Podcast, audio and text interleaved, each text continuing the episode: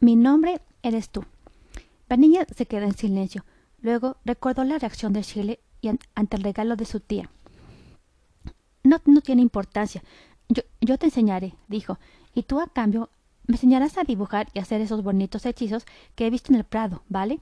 Shirley sonrió y asintió con la cabeza. Para, em, para empezar, aprenderás a firmar. Toma la pluma que te ha arreglado tía Tomemilla. Oh, esa, no escribe. Ayer cuando la probaste, escribía.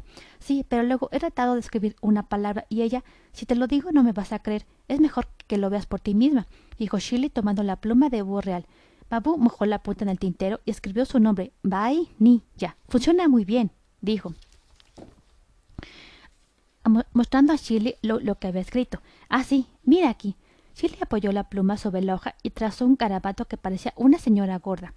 Estaba muy concentrada y para ayudarse se moría la lengua con los labios. Bu, bu, pronunció. Después hizo una especie de casita que supuestamente era una A. Vainilla lo intuyó porque la boca de la niña estaba, estaba muy abierta. Va, dijo entonces Shirley. Luego empezó a escribir la tercera letra. Dibujó otra señora gorda, pero se detuvo demasiado pronto y, en vez de una B, escribió una P, con una furia inaudita. La pluma se soltó de su mano. Trazó una gran X sobre la P y, furibunda volvió a su caja, cerrándola tras de sí.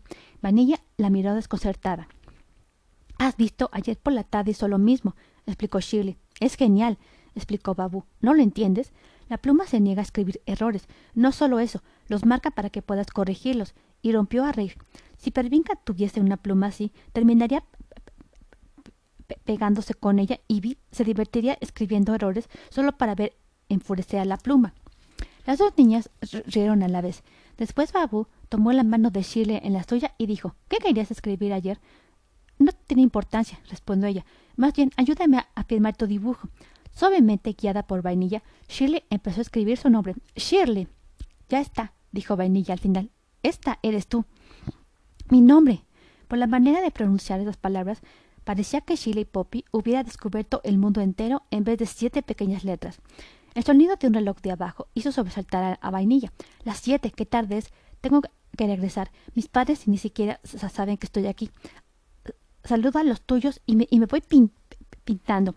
Oh, papá no está. Y tía Malva está, estará cosiendo. Y cuando cose ni oye. Y siempre, y siempre está cosiendo, contó Shirley. Sí, lo he oído decir. ¿Y qué cose? preguntó Vainilla, siguiendo a la niña por, por la escalera. ¿Quién lo sabe? No se lo enseña a nadie. Se pasa todo el día en su laboratorio y solo sale cuando ya es de noche. ¿Y quién se ocupa de ti durante, el día? Barolo y Miss Berry. Y también Antena, la grulla, que vive en nuestro tejado. Sí, pero ¿quién cocina? ¿Quién lava? ¿Quién plancha? En casa de los Periwinkle, todo eso le, tocaba a mamá Dalia. Yo, respondió Shirley. Y a veces papá, pero no hay, no hay que esperar grandes platos. ¿Tú cocinas? Vainilla pensó que su amiga estaba mintiendo otra vez.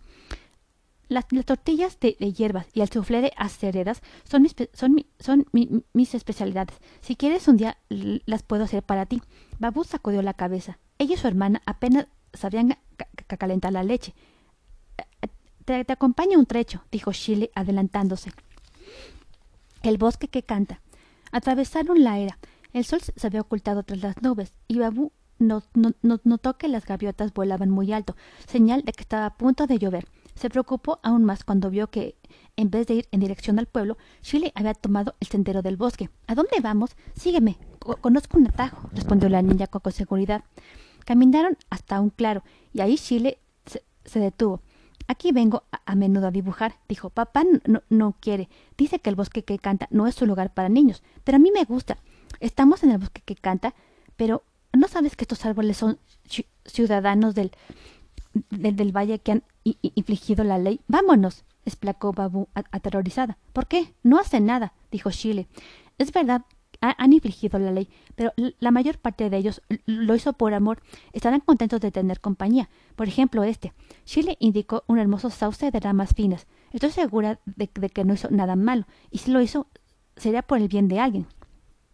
¿No lo encuentras increíblemente, increíble, increíblemente elegante y, distinguido. Es mi favorito. Vanilla reconoció el árbol del dibujo. Sí, tiene razón. No tiene aspecto de ser un, criminal peligroso. ¿Quién sabe quién era? Eh, ¿qué, ruido es ese? ¿Tú también lo oyes? A mí, a mí me, me, me parece música.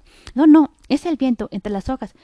E, eso cree también mi padre. Tía Malva, en cambio, dice que los prisioneros del bosque cantan siempre una canción, una especie de nana para, para aquellos a quienes amaron. Por eso lo llaman el bosque que canta. yo me lo creo. Ahora sí que se, que se me echó tarde. Tengo que irme, dijo Vainilla. En ese momento, Barolo y Miss Berry, que durante todo el rato había, habían estado comiendo arándanos, se pararon para olisquear el aire. Te acompaño un poco, así te enseño el camino, dijo Shirley. El ratoncito se encaramó al hombro de su ama y enseñó su lengua azul. Te va a dar dolor de barriguita, amigo mío, lo amonestó Shirley. ¿Y si tuviera la lengua azul, por qué, por, qué hay peligro? preguntó Babu cada vez más intranquila. ¿Tienes miedo? ¿Quieres que vayamos contigo hasta tu casa?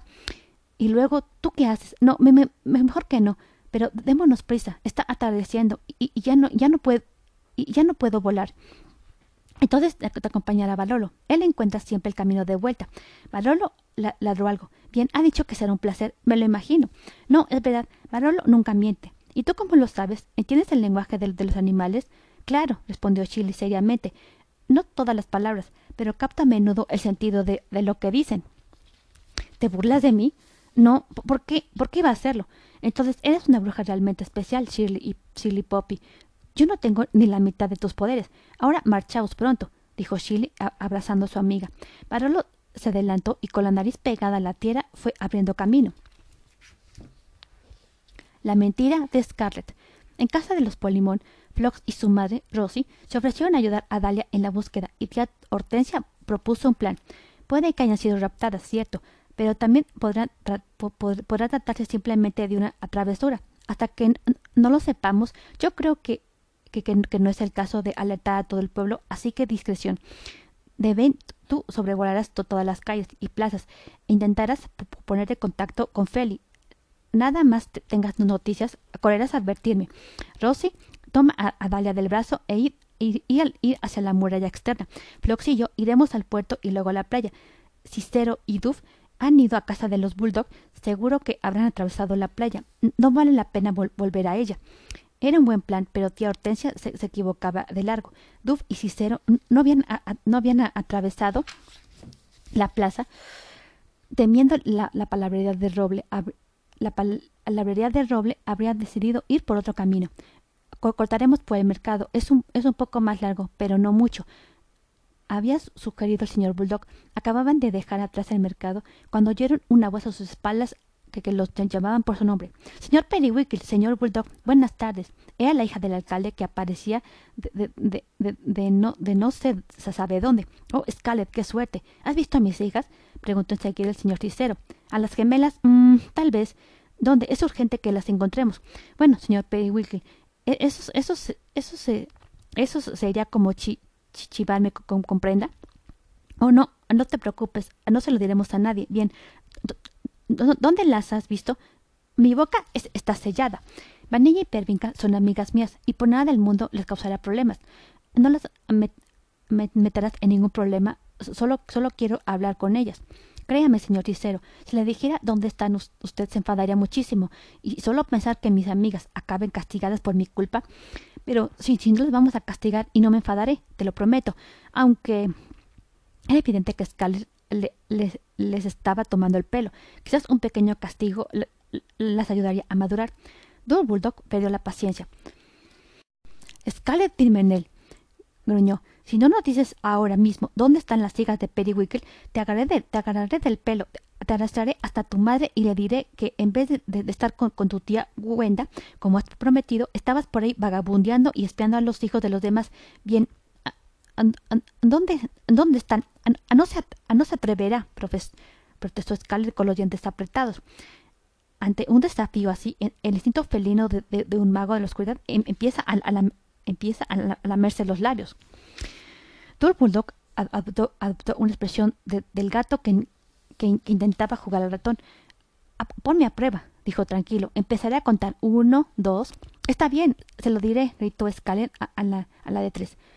Pero se, lo advierto, no les va a gustar. A mí se enamorada Pervinca está en el jardín de, su hermano, señor Bulldog, y, se está besando con su sobrino Grisam, que le ha regalado un anillo de compromiso de latón, creo yo, y mi tristeza vainilla ha estado espiándolo hasta hace unos minutos y luego ha huido lloriqueando. ¿Huir a dónde? Babu no, no ha vuelto a casa. E, estaba claro que en aquel momento el señor Cicero no le importaba quién había besado a quién, sino que sus hijas estuvieran bien.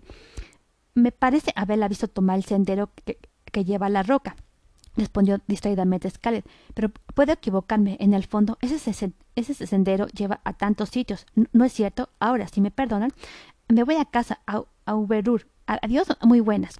Scarlett dio por, terminada la conversación con una mueca. El señor Bulldog se la devolvió sacándole la lengua.